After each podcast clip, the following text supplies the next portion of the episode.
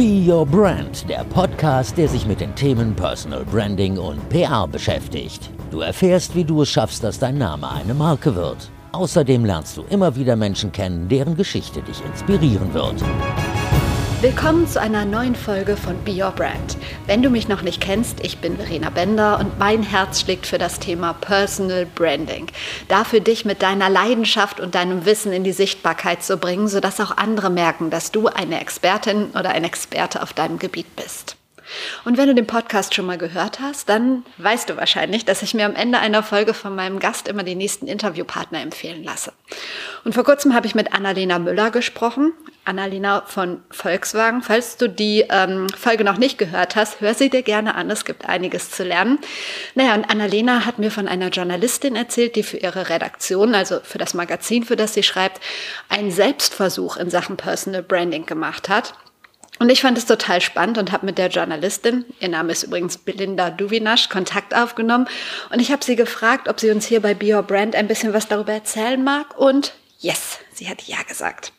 Belinda hat sich also im Rahmen ihrer Recherche im Rahmen ihrer Geschichte auf die Suche nach einem Personal Branding Coach gemacht und hat dann ihre ganzen Erfahrungen für die W&V aufgeschrieben. Und in dieser Folge möchte ich von ihr wissen, wie das Coaching abgelaufen ist, was sie gelernt hat, für wen sich aus ihrer Sicht so ein Personal Branding Coaching und die Arbeit an der eigenen Personenmarke überhaupt eignet und was sich durch dieses ganze Coaching jetzt für sie persönlich im Nachhinein geändert hat.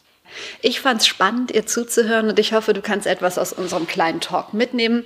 Ach ja, und Belinda hat sich nicht von mir coachen lassen. Mein Business als Coach und die Interviewgäste möchte ich hier einfach ganz bewusst trennen. Das nur zur Info. Und jetzt viel Spaß mit Belinda Duvinasch bei Be Your Brand.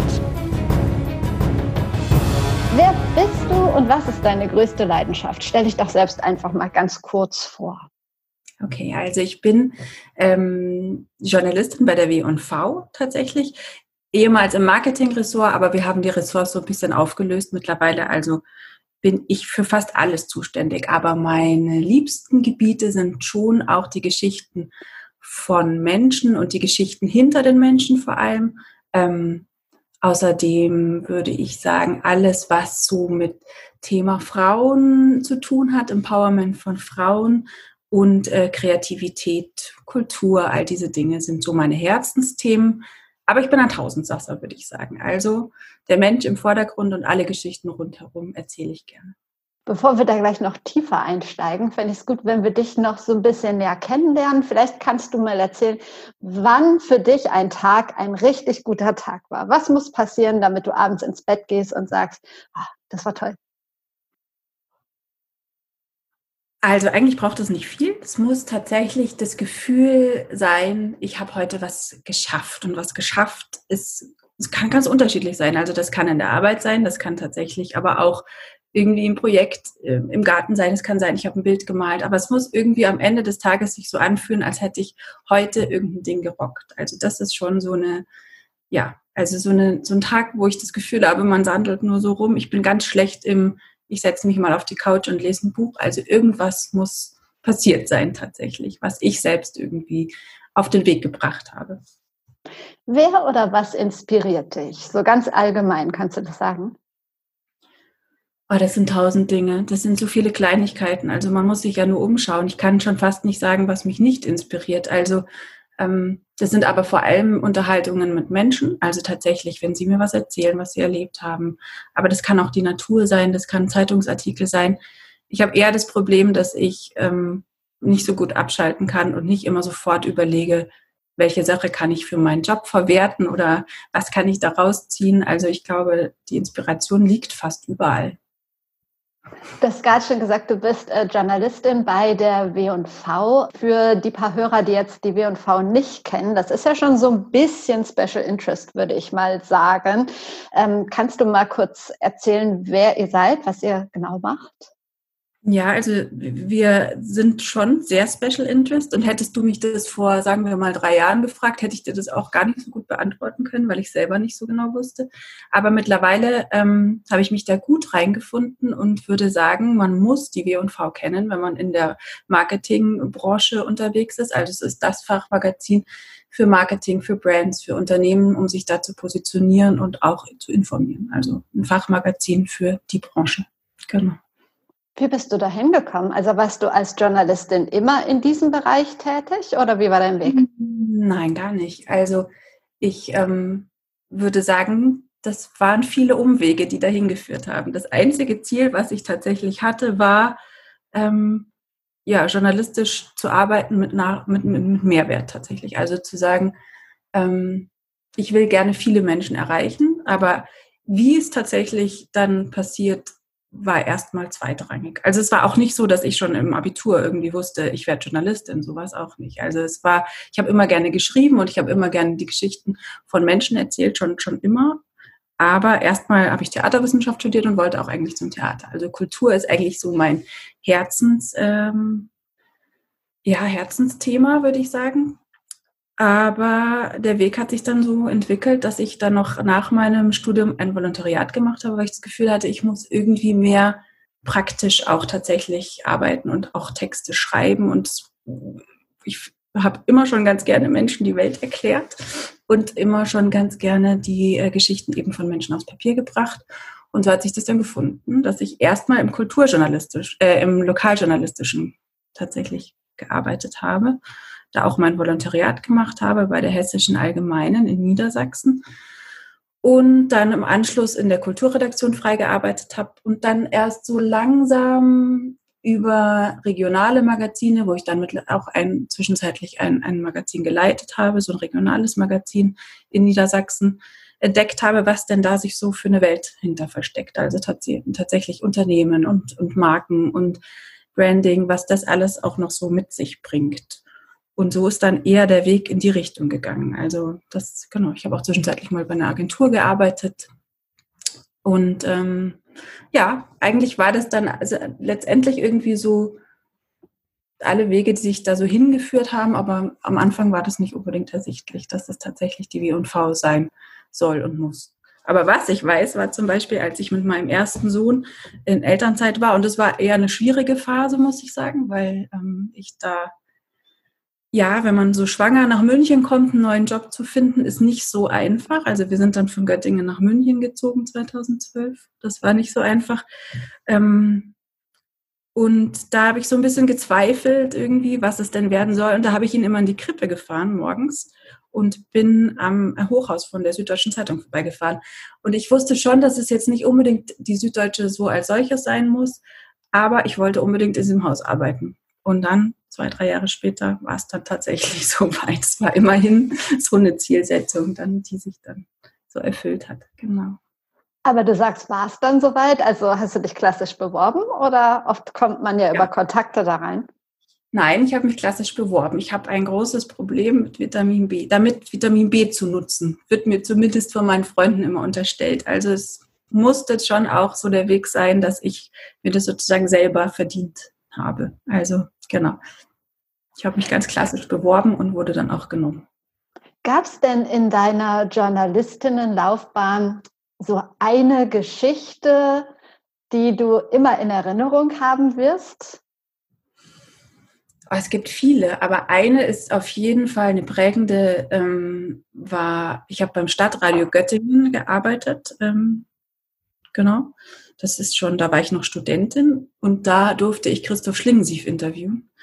Und da war ich wahnsinnig aufgeregt. Und das ist sowas, an das ich schon immer wieder denke, auch natürlich jetzt, wo sich gerade so sein Todestag gejährt hat, ähm, da kommt man nochmal drauf zu denken. Und da war ich sehr aufgeregt und das war aber ein cooler Beitrag im Nachhinein. Also das hat mich schon, ja, stolz gemacht und auch so ein bisschen Blut äh, lecken lassen, sag ich mal. Also das war wirklich ein echt schönes Erlebnis. Und was wäre jetzt vielleicht auch für die W&V für dich eine Geschichte, wo du sagst, boah, würde ich voll gerne machen, vielleicht mit dem und dem Menschen sprechen oder ja, weiß nicht, gibt es da was? Oh, da gibt es tausend Dinge. Ich, es gibt nicht die eine Geschichte, die ich jetzt unbedingt machen wollen würde und ich könnte mich auch nicht entscheiden. Also da ähm, jetzt mit einer Person tatsächlich sprechen zu müssen oder zu dürfen, ähm, das entscheide ich jeden Tag neu. Also irgendwie kommen ja auch immer so viele Dinge wieder aufs Tablett, aber ähm, ja, die eine Sache gibt es nicht. Das sind ganz viele, auf die ich Lust hätte. neulich, vor allen Dingen der Grund, warum wir heute auch sprechen, hast du eine richtig coole Geschichte gemacht, aus meiner Sicht zumindest. Du hast einen Selbstversuch in Sachen Personal Branding gemacht. Und irgendwie ist dieser Begriff ja, ja in aller Munde, aber es gibt ja so gar keine einheitliche Definition. Ähm, vor deinem Selbstversuch, wie standest du diesem ganzen Personal Branding Gedöns, sag ich mal, gegenüber? Also, ich habe ja schon so ein bisschen ausgeholt. Ich komme ja nicht so aus der klassischen, ähm, ja, sozusagen, ich bin jetzt nicht schon seit 10 oder 15 Jahren bei der W&V und habe irgendwie immer diesen Blick. Deswegen ähm, hatte ich gar nicht so eine feste Meinung von Personal Branding. Und das ist aus meiner Sicht auch manchmal ganz gut, wenn jemand von außen kommt, auch wenn alle sozusagen in ihrer Marketing-Suppe da so ein bisschen wabern, ähm, der sagt, ja, das ist schön und gut, wir sprechen immer über Personal Branding, aber was ist das denn eigentlich und was kann es denn überhaupt leisten? Also ich war wirklich sehr offen. Ich hatte jetzt kein festes Bild. Na klar kriegt man mit, dass es da irgendwie viele, viele Leute gibt, die irgendwie mitmischen und ihren Senf äh, dazugeben und dass es auch unterschiedliche Meinungen gibt zu unterschiedlichen Coaches. Ähm, aber grundsätzlich war ich erstmal sehr offen und hatte eigentlich kein festes Bild, was mir da so widerfahren wird. Und was war jetzt deine Aufgabe, die du entweder bekommen oder dir gesetzt hast, dein, dein Ziel? Also wie bist du dran gegangen? Also ich habe sie mir tatsächlich gesetzt, die Aufgabe, und ähm, habe mir überlegt, okay, wir haben ja immer Schwerpunkthefte bei der W&V und ähm, das war eben das Monatsheft Marke. Und das hatten wir letztes Jahr auch schon, weil das die Leute sehr interessiert und offensichtlich auch eins der Themen ist, auch wenn es so groß gefasst ist, was ja einfach gelesen wird. Und dazu gehört für uns ja auch natürlich Personal Branding. Jetzt kann man natürlich immer von der ähm, sozusagen Seite des Coaches daran gehen, ein Interview führen. Aber ich fand das einfach viel spannender herauszufinden, was das leisten kann. Jetzt ist es natürlich als Journalistin nicht unbedingt, bist du nicht unbedingt die Zielgruppe der Coaches. Also oft ist man ja auch ähm, dann mit Führungskräften oder ja so unterwegs und versucht, die zu positionieren. Aber ich dachte, ich frage einfach mal an und höre mal so quer rum, was da so passieren kann. Weil ich schon finde, wenn das jemand tatsächlich sich da reinbegibt, auch für den Leser nachvollziehbar macht, ähm, was da eigentlich tatsächlich passiert. Ja, und so äh, habe ich dann so ein bisschen recherchiert und bin eben auf Stefan Reif gekommen und habe ihn angeschrieben und dann ging das eigentlich relativ schnell. Und wie seid ihr dann vorgegangen? Also du hast ihn angeschrieben und ähm, ja, wie ging es dann weiter? Genau, ich habe ihn angeschrieben und dann kam auch relativ schnell ähm, eine Mail zurück. Ja, das sei ja total interessant, aber grundsätzlich sei das natürlich jetzt nicht möglich, das innerhalb von kürzester Zeit irgendwie zu machen. Also es ist so ein Personal Branding Prozess ist natürlich kein, keine Hauruck-Aktion. Das hat er mir dann ähm, so geschrieben und letztendlich war das ja auch genau das, was ich hören wollte, weil alles andere wäre ja nicht irgendwie professionell gewesen. Und wir haben uns dann verabredet für, das war auch noch wirklich Corona ich will jetzt nicht sagen Hochzeit, aber das war wirklich klar, dass man alles tatsächlich auch online und digital machen muss, dass man sich also nicht persönlich treffen kann. Ähm, auf jeden Fall haben wir uns dann für ein Zoom-Meeting verabredet und haben erstmal so miteinander gesprochen und er hat mir so ein bisschen von seiner Methodik erzählt und gesagt, was er so macht und wir haben einfach mal so gefühlt, würde ich sagen, ob das passen könnte. Und am Ende sind wir sozusagen dazu gekommen, ähm, dass wir einen Teil seines Prozesses, den er anbietet, gemeinsam machen können. Also das ist eben sozusagen diese Markenbeschreibung zu entwickeln, was dann auch in dem Heft abgebildet wurde. Ähm, ja, und dann haben wir uns für zwei Coachings verabredet und dann nochmal ein Nachgespräch, was jeweils tatsächlich drei Stunden gedauert hat. Also das war schon sehr intensiv. Ging dann wirklich von neun bis zwölf. Ich hatte hochrote Backen danach, weil das war wirklich anstrengend. Ähm, ja, aber gut und ähm, aufschlussreich auf jeden Fall. Genau. Also euer Ziel war es dann, deine Markenstory zu entwickeln und ähm, nicht zu überlegen, wie du mehr Sichtbarkeit zum Beispiel erreichen kannst? Oder gehörte das auch dann dazu? Mhm. Also das wäre sozusagen der Teil, der jetzt noch anschließt. Wir sind auch noch nicht ganz fertig. Also wir haben auch noch ein Nachfolgegespräch, was wir jetzt demnächst terminieren müssen. Jetzt waren wir beide im Urlaub, deswegen hat sich das so ein bisschen verzögert. Was ich aber nicht schlecht finde, weil ich fand es ganz gut, erstmal mit dem, was wir so erarbeitet haben, überhaupt mich anzufreunden und es so ein bisschen auszuprobieren. Auf Instagram vielleicht dein sozusagen Kurzbeschreibung ein bisschen anzupassen. Genau, aber die, der ganze Prozess, dem, wie mache ich mich sichtbar, das würde sozusagen jetzt noch folgen. Genau. Schön, aber ist ja genau richtig so von der Reihenfolge an. Das macht es ja auch überhaupt gar keinen Sinn. Was war denn für dich die größte Herausforderung in dem ganzen Prozess bisher? Also grundsätzlich finde ich, das ist auch der, die Herausforderung, die ich jetzt bei dir habe, das immer ein bisschen schwierig, als Journalistin über sich selbst zu sprechen. Also da tue ich mir tatsächlich schwer. Und das war natürlich in dem Prozess auch. Das, ähm, ja, Zumal man ja in so einem Prozess wirklich viel über die Stärken spricht. Also jetzt wenig über seine Schwächen. Ich meine, das ist ja auch irgendwie logisch. Also man möchte sich ja auch vermarkten und verkaufen. Aber das war ungewohnt. Und das fand ich wirklich schwer, auch dann auf dem Papier zu lesen, sie ist irgendwie so und so und so. Und es waren lauter tolle Begriffe.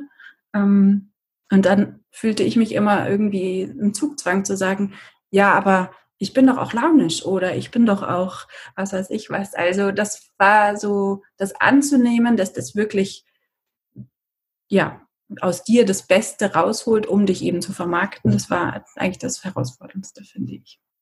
Gab es denn auch irgendwie ja, so einen schönen Moment oder so ein Aha-Moment für dich? Oder war dir das von vornherein alles klar, wie das laufen wird? So? Nein, überhaupt nicht. Ich wusste überhaupt nicht, wie das laufen wird.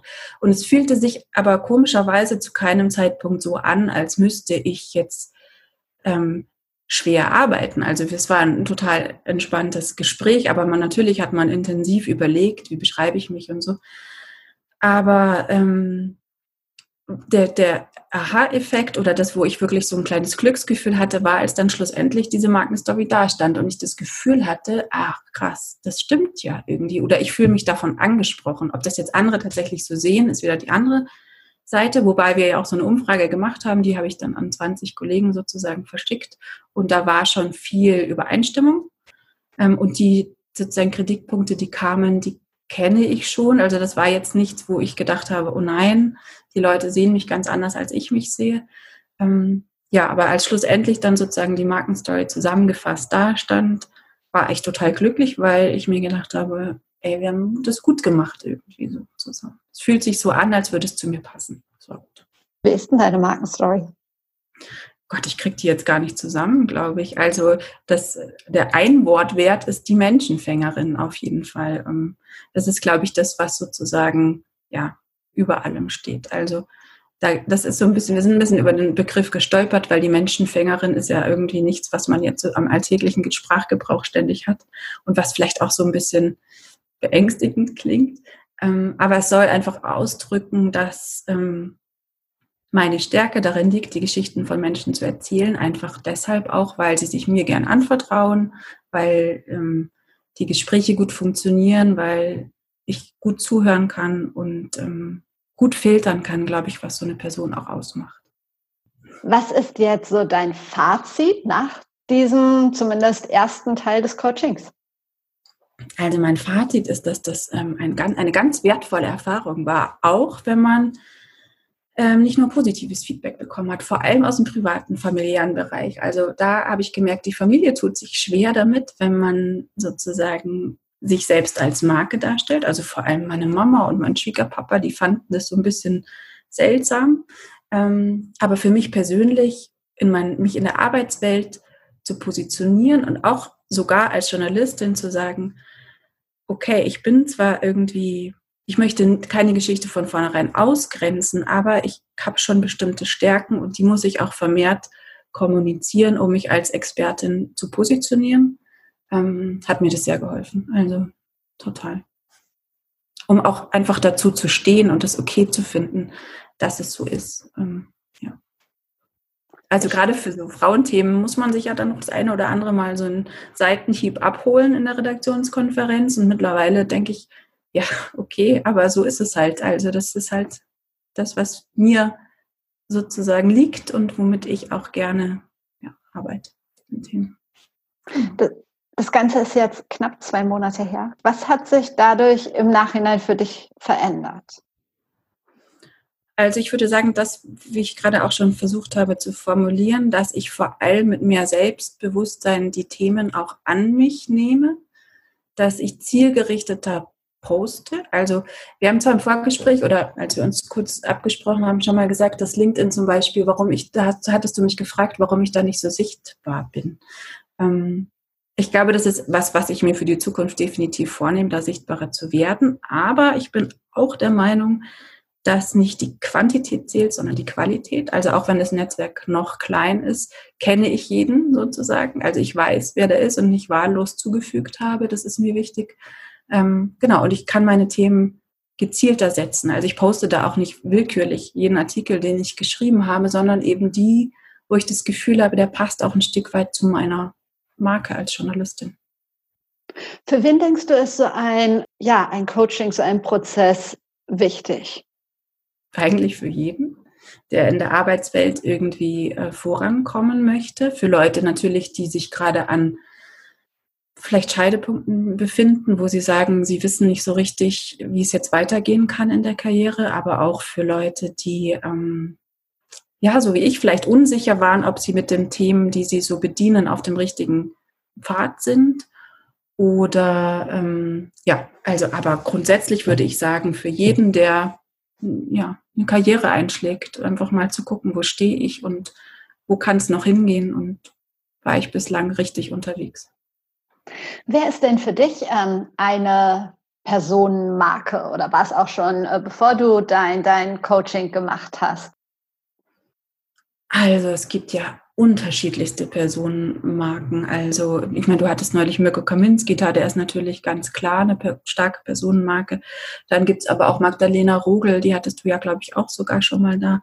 Starke Personenmarke. Ähm, ja, also es, fast alle, die sich ähm, sozusagen im sozialen Netzwerk gut darstellen, sind auf ihr, also ob die jetzt ein großes oder kleine Reichweite haben, ist, glaube ich, erstmal egal. Hauptsache, sie kommunizieren ihre Inhalte gut. Ähm, ja, und da gibt es so viele unterschiedliche, die kann ich gar nicht alle aufzählen. Und ja, viele, die auch einfach, ja, Tien Onaran zum Beispiel, die auch einfach wieder eine ganz andere ähm, einen Weg gewählt hat, sich sozusagen darzustellen. Ja, also es ist irgendwie viel, was da so rumwabert. In sozialen Netzwerken vor allem. Und gute Leute, die sich gut verkaufen. Du bist ja auch eine Personenmarke auf, eine, auf deine Art. Du hast es vorhin auch angesprochen und ich höre das immer wieder unter Journalisten, ähm, dass gerade in dem Bereich Personal Branding so, ja, zweischneidig gesehen wird, dass manche sagen, ja, als Journalist braucht man das nicht, das sollten wir nicht machen. Wie siehst du das vor allen Dingen jetzt im Nachhinein? Ja, klar, das ist natürlich eine Frage, die diskutiert wird und ich finde auch gerechtfertigt diskutiert wird. Aber das Bild hat sich ja auch gewandelt in der letzten Zeit. Also man muss schon auch sehen, dass mittlerweile eben Journalisten, gerade jetzt auch in einem Fachmedium, ähm, eine, Auf, ja, eine Aufgabe haben, auch ähm, Position zu beziehen, gehört ja auch ein Stück weit zur sozialen Verantwortung, finde ich. Also es passiert ja auch viel gerade im Moment, wo so eine Stellung oder eine Haltung zu, einzunehmen viel wichtiger ist als vielleicht noch vor ein paar Jahren. Ich meine, das war schon immer wichtig, aber auch Journalisten können, glaube ich, sich nicht auf die sichere Insel zurückziehen und sagen, hier, ähm, so läuft es schon von alleine, wir sind das Medium und mehr auch nicht. Also ich glaube, dass so eine, ein kritischer Journalismus, auch ein konstruktiver Journalismus immer wichtiger wird und dass Journalismus komplett objektiv ist, war ja noch nie so. Also das ist einfach schon allein durch die Themenauswahl oder den, die, die Perspektive, die derjenige einnimmt, ähm, schon immer eine gewisse Haltung, die dabei ist. Aber ich glaube, dass es immer wichtiger ist und dieses Personal Branding ein Stück weit macht natürlich aus einem Journalisten auch einen Experten und so macht er sich halt weniger austauschbar. Ne? Also ich glaube, dieses, sonst ist, ja, es gibt tausend Leute, die können das gleich gut wie du, aber du musst halt eine Geschichte erzählen mit deinen Mitteln, mit deinen, deiner Persönlichkeit. Und so machst du dich dann eben auch einzigartig. So schön gesagt. Und das kann man eigentlich auf jede Branche übertragen. Das ist ja überall ja. wichtig. Ja. Wer ist so in deinem Alltag dein größter Unterstützer? Wer supportet dich am meisten? Mein Mann. würde ich wirklich sagen. Also wir haben ja vorhin schon mal über das Frauenthema gesprochen. Ich habe da neulich darüber nachgedacht.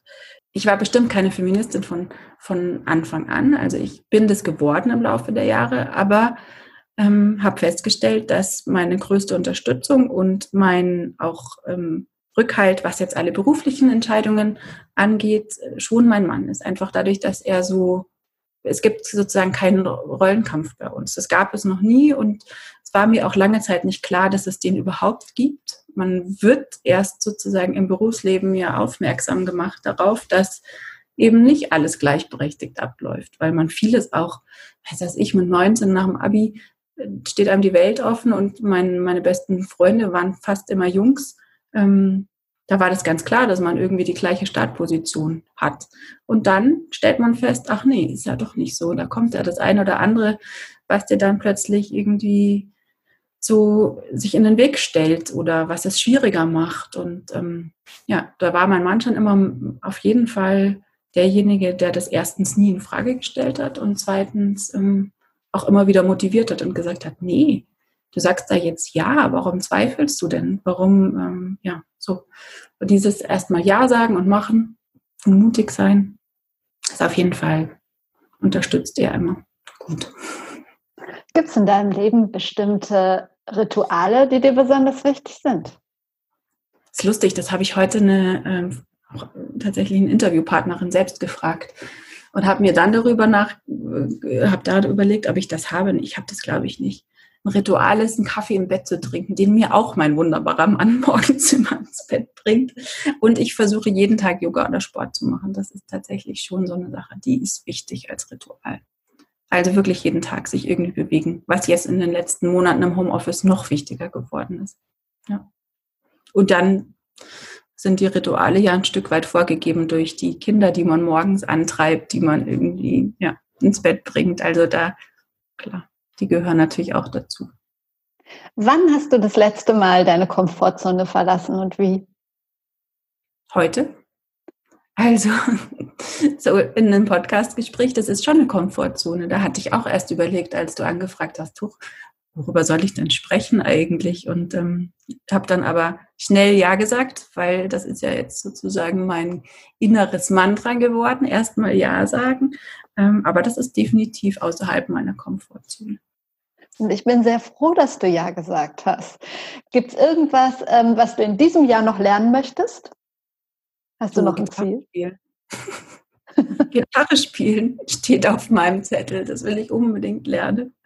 Aber ähm, da gehören noch ganz viele andere Sachen dazu. Also zum Beispiel ähm, hat sich jetzt bei uns in der SWMH eine Diversity-Gruppe gegründet, äh, bei der bin ich mit drin und da will ich ganz viel lernen, einfach, was wir noch besser machen können im Konzern. Und eigentlich will ich jeden Tag irgendwas Neues lernen. Das ist ja das Schöne an unserem Beruf, dass man jeden Tag was lernen kann und darf. Ja, schön. Ich finde es toll, dass du auch diese Geschichte nochmal mit uns geteilt hast. Und ich habe immer drei Abschlussfragen. Eine ist, gibt es in deinem Leben ein Role Model? Und wenn ja, wer ist das? Nein, das eine Role Model gibt es nicht. Tut mir leid. Das kann Gar kein Problem.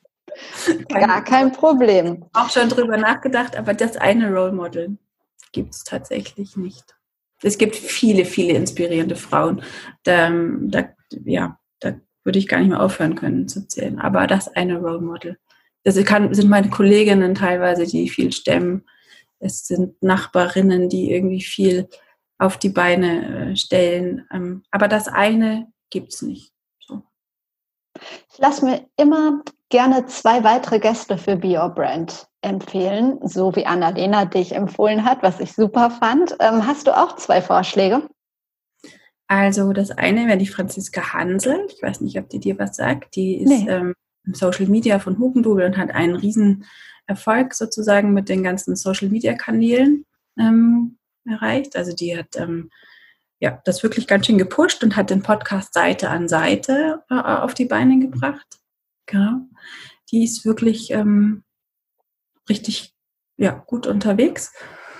Und ähm, ja, Das zweite ist eine meiner engsten Freundinnen, Katrin Baumstark, die, mit der ich zusammen studiert. Die ist die jüngste Kuratorin ähm, Deutschlands und mittlerweile Museum, Museumsdirektorin von der Bucerius Zeitstiftung in Hamburg. Und die haben auch während der Corona-Zeit echt viel auf die Beine gestellt, gerade was jetzt so Social-Media-Führungen durchs Museum etc., Marketing und so angeht. Das wäre noch so eine andere Sache, die ich spannend finden würde. Genau. Und das beste Buch, ich habe gelesen, du liest gerne, das beste Buch, das du je gelesen hast? Das beste Buch, was du je gelesen hast. Also alle Bücher von Siri Hüstvedt auf jeden Fall. Ähm ja, also das, was mir am meisten im Kopf ist, sind sozusagen, was ich liebte. Ob das das Beste, aber sag, nimm das, was ich liebte, ist gut. Was ich liebte von Siri Hüstvedt.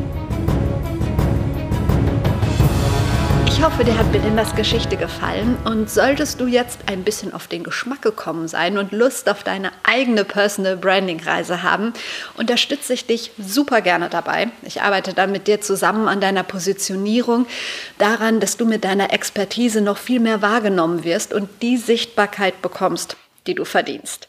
Wenn du magst, können wir einfach mal unverbindlich sprechen. Und wenn dir der Podcast gefallen hat, würde ich mich sehr über eine 5-Sterne-Bewertung auf Apple Podcast freuen.